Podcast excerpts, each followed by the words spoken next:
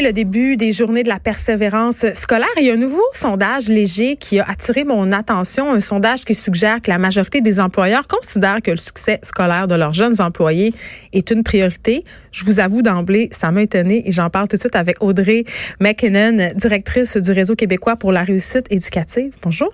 Bonjour. Est-ce que c'est comme ça que ça se prononce, votre nom? Oui, oui, oui, tout à fait. Parfait.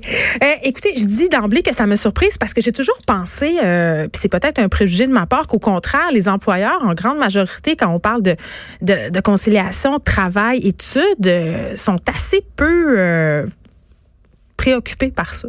Ben, en fait, nous, on n'était pas surpris parce que ça fait quand même plusieurs années, je dirais pas loin de dix ans, que dans beaucoup de régions, dans beaucoup de localités, on, mm. on, on, fait de la sensibilisation, on travaille avec les employeurs, on travaille avec les jeunes, euh, beaucoup sur la conciliation travail, études, vie. Donc, on est vraiment, puis les résultats du sondage le démontrent, on est vraiment sur euh, prendre en compte les horaires de cours quand on fait l'horaire de travail, euh, sur la conciliation pendant la flexibilité d'horaire pendant les périodes d'examen.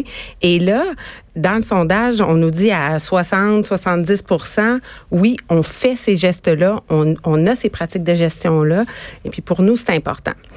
Mais euh, c'est ça, parce que là, les chiffres sont, parlent d'eux-mêmes. 69% des mm. patrons accordent une grande importance à la réussite des jeunes. Est-ce que vous pensez que le fait que les jeunes travaillent de plus en plus pendant leurs études, parce que ça aussi, les chiffres sont en augmentation, euh, on travaille beaucoup plus que dans mon temps en, en même temps que nos études. Est-ce que vous pensez que ça peut expliquer justement le fait que ces employeurs-là, finalement, ils n'ont pas le choix d'accorder euh, une certaine importance à la conciliation travail-études? Ben, c'est sûr que c'est une main-d'œuvre importante pour beaucoup d'employeurs. Ouais. Puis là, le sondage, les employeurs qu'on a sondés, c'est largement, là, je dirais, dans le commerce de détail. Donc, effectivement, là où il y a des jeunes, mais là aussi où la rareté de main-d'œuvre euh, bat son plein, là, je pourrais dire ça comme ça. Mais c'est effectivement un bassin important. Je pense qu'on a juste aussi cheminé comme société dans l'importance de, de, la réussite éducative, dans, dans ce qu'on peut faire aussi. C'est question de le savoir. Quand, dans, dans le sondage, on leur a demandé euh, est-ce qu'ils encouragent quotidiennement ou est-ce qu'ils font des gestes d'encouragement? Oui, parce que Et là, il y en a, là, on est plus autour de 30% Oui, c'est ça. là, on, là, on est plus autour de 30 Parce que le dire puis le faire, c'est deux affaires. Mais on s'est dit, bon, est-ce que c'est parce que les employeurs savent pas qu'un qu'un encouragement ou que qu'un qu'un qu'un programme ou des fois là, c'est des petits petits gestes. Il y a des employeurs, euh, il y en a plein de beaux exemples.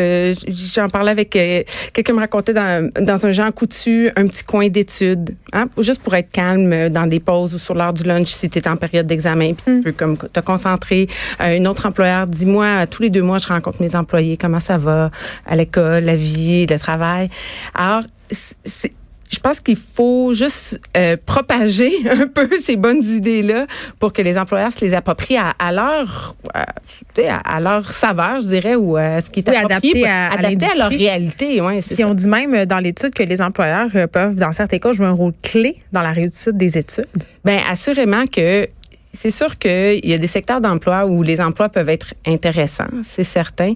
Donc, vous voulez dire qu'on pourrait avoir tendance à vouloir abandonner, ses études pour rester. Études. Oui, ça c'est moins heureux. Ça c'est c'est puis là c'est là où on parle aussi peut-être de jeunes qui, qui quand la conciliation est difficile ou quand quand c'est difficile à l'école ou quand on vit une situation personnelle plus difficile puis là sur le marché du travail ou dans ton emploi ça va bien c'est sûr que hein, on, on, pourrait avoir vouloir avoir tendance d'aller vers ça ça vers quoi ça va bien? Oui, puis euh, aussi, quand on est chez nos parents ou qu'on est nouvellement sur le marché du travail, euh, des salaires qui, pour une vie adulte, peuvent sembler bas quand on est jeune, peuvent sembler mirobolants. Là, il y a la pas du gain aussi qui joue euh, dans, dans cette perspective-là. C'est sûr que ça peut jouer. Les jeunes ont des projets aussi personnels. de consommation. Voiture, de voyage premier achat, voyage. Des fois, ça peut être, ça, ça, peut être de la passion. Mais, mais donc, nos, nos jeunes travaillent et, et donc, l'idée, c'est vraiment de, de, pour pas que le jeune se sente tiraillé, justement, puis de, de, de se donner ce devoir-là comme adulte, de rappeler aux jeunes que leur mission première à eux, là, mm. c'est d'aller à l'école puis d'obtenir leur diplôme. Puis il sera toujours temps de travailler, puis donc de le concilier, puis de permettre cet équilibre-là, sans tiraillement, c'est sûr que ça a une valeur importante pour les jeunes. Euh, Madame McKinnon, est-ce que vous pensez que la crise de la main-d'œuvre qu'on traverse en actuellement au Québec favorise cette conciliation-là, c'est-à-dire que les employeurs, évidemment, se retrouvent par rapport à une pénurie d'employés. C'est très difficile de recruter des jeunes, euh, de les former.